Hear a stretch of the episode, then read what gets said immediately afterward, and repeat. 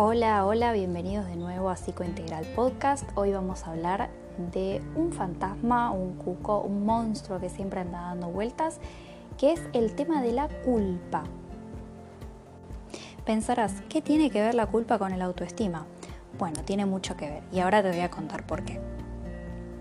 Sentirse culpable es uno de los sentimientos más comunes. Hay personas que se sienten culpables por todo, por hacer, por no hacer, por decir, por no decir. Quizás vos seas una de esas personas y también te identifiques con una persona que tiene una autoestima dañada. Este sentimiento de culpa se queda pegado a la autoestima y la hace cada vez más, más, más chiquitita. Seguramente hoy reflexionar sobre la culpa te venga muy bien. Porque sentirse culpable es una de las cuestiones que más nos desgasta y nos daña. Veamos, ¿te acuerdas de la última vez que te sentiste culpable por algo? En general tiene que ver con un contenido moral y con tus valores y con fallarle a esos valores, ¿no? Con transgredirlos. Unos valores que son propios, no tienen que ser los mismos que las demás personas. Es por eso que bajo la misma acción algunas personas se sienten súper culpables y otras ni siquiera les afecta. Entonces, para empezar a revisar este concepto de la culpa, primero está bueno empezar a revisar tus propios valores.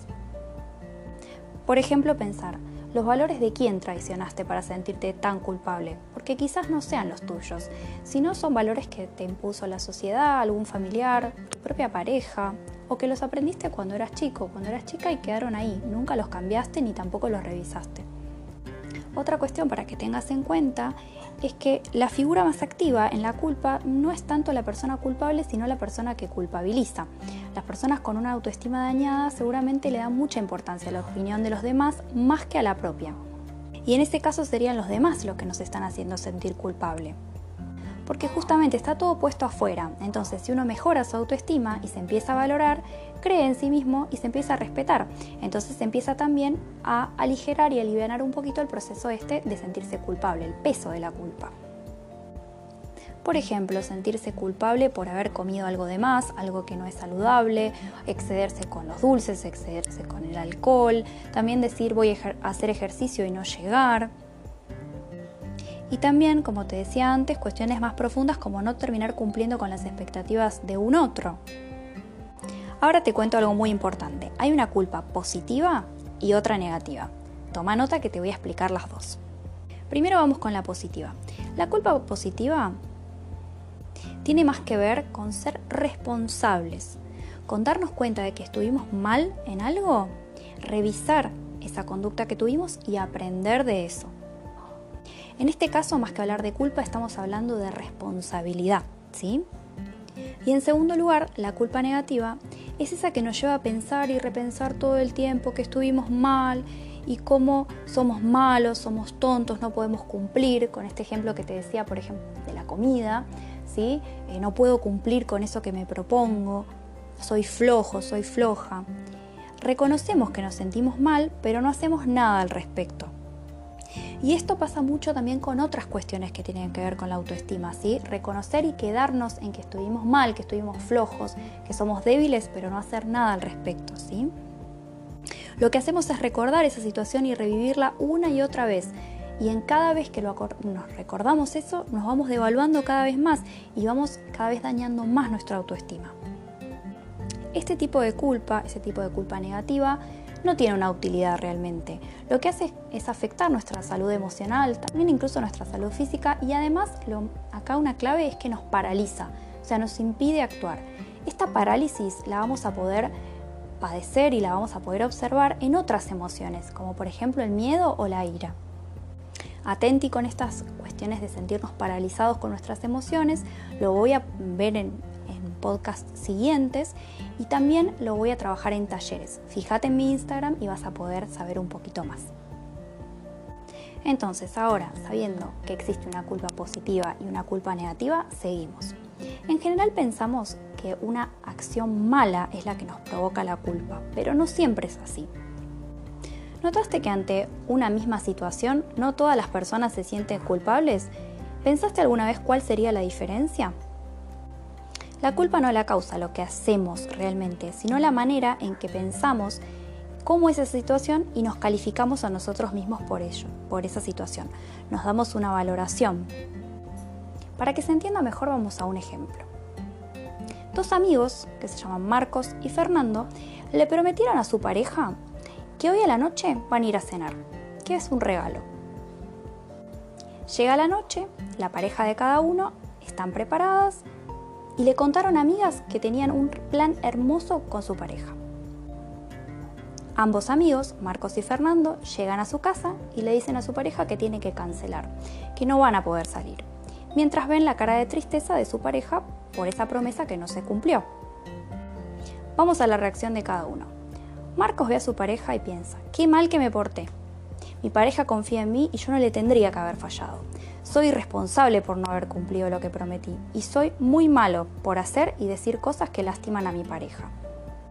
Por otro lado, Fernando nota la cara de su pareja y piensa, realmente me hubiera gustado poder cumplir la promesa de salir hoy a la noche. Me duele ver que mi pareja se siente mal, pero esa no era mi intención. Se me hizo muy tarde en el trabajo, tuve otras cuestiones. Voy a hablar con mi pareja para explicarle lo que pasó y a ver cómo podemos arreglar esto. ¿Cómo te parece que se siente cada uno de estos amigos, Marcos y Fernando? Seguramente Marcos se sienta culpable, pero la culpa no garantiza que busque una solución a, a lo que pasó. Fernando, en cambio, se responsabiliza de su conducta, no se siente culpable y actúa pensando en proponer una salida para otro día o de tener una cena especial en esa noche, por ejemplo. Con este ejemplo vemos que la misma situación a una persona la puede hacer sentir culpable y a otra persona no. Y ahora pasamos a otra cuestión. ¿Te diste cuenta que hay personas que se siguen sintiendo culpables por algo que pasó hace mil años? ¿Crees que sentirse culpable beneficia a esa persona? ¿O que solo hace que se queden ahí, relamiéndose las heridas por no haber podido cumplir? Bien, primero es reconocer que actuamos mal o que le causamos un daño a alguien. Pero no es quedarse solamente ahí, sino a partir de eso, corregir lo que hicimos mal, poder volver a la acción hace que podamos relacionarnos mejor con las personas y también tener una vida mejor. Cuando nos quedamos solamente en la parte en que nosotros actuamos mal, nos ponemos una etiqueta negativa y nuestro pensamiento gira y gira alrededor de esa etiqueta y cada vez nos devalúa más nuestra autoestima y nos daña. Entonces acá la culpa surge cuando nos calificamos, cuando nos ponemos una etiqueta por nuestras acciones, por nuestros pensamientos, por nuestros sentimientos.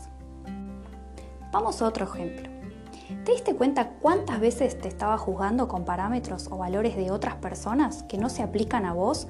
O por ejemplo que ya están obsoletos o que son imposibles de cumplir en nuestra época?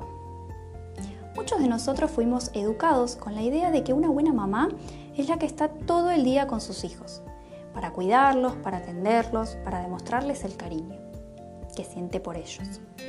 ¿Qué pasa cuando una mujer tiene que trabajar todo el día fuera de casa? Si sigue creyendo esto, se siente muy culpable. Lo más probable es que ese sentimiento de culpa haga que consienta demasiado a sus hijos para compensarlos, por ejemplo, y así los perjudica. También se sienten tan culpable que cuando está con ellos está irritable, está molesta, los reta. Actuando de esa manera está emocionalmente muy lejos de ellos. Veamos, esta creencia era válida hace muchos años, cuando la situación tanto económica como cultural en las parejas era diferente. Cuando surge una nueva forma de vida y nuevas exigencias, tenemos que pensar y actuar de una manera diferente. Parece obvio, ¿no? Pero bueno, muchas veces eso no sucede. Y acá no estoy poniendo en tela de juicio o cuestionando si era mejor o peor antes, sino que nuevamente tenemos que aceptar nuestra realidad para poder vivir de la mejor manera.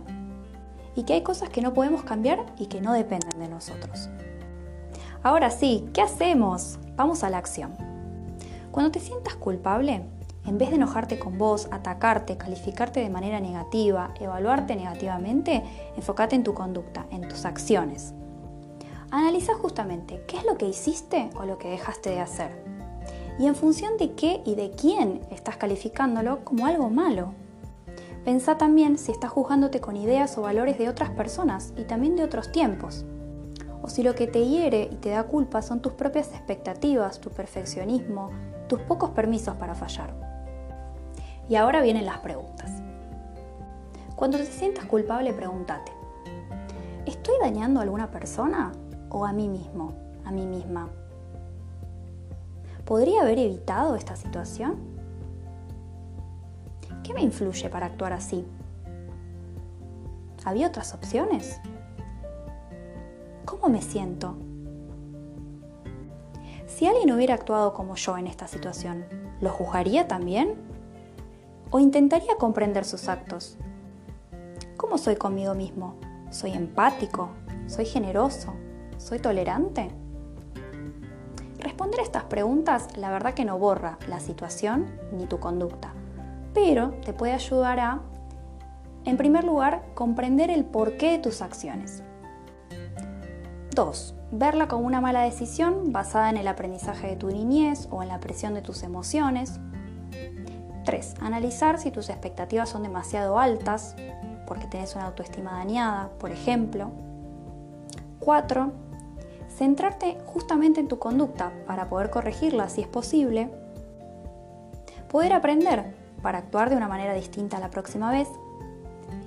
Y en sexto y último lugar, revisar las creencias y valores para ver de dónde vienen y que si realmente son válidos, adecuados para tu vida actual o no. Y este ejercicio también puedes hacerlo cuando la culpa que vos sentís está causada por las palabras de los demás. Podés hacerte las mismas preguntas pero en relación a esas personas y descubrir qué tanta validez tienen las palabras de los demás. Y para concluir, si vos no querés sentirte culpable, nadie te puede obligar. Son tus pensamientos los que provocan y mantienen esa culpa. Acá pensá también cuánto lugar tienen las expectativas y las opiniones de los demás en tus actos.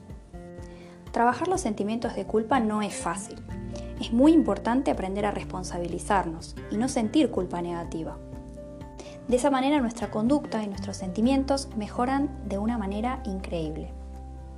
Y ten en cuenta que cuando mejor te sentís con vos mismo, con vos misma, también más vas a poder estar para la gente que querés. Te espero en el próximo podcast. Gracias por estar ahí. Un abrazo.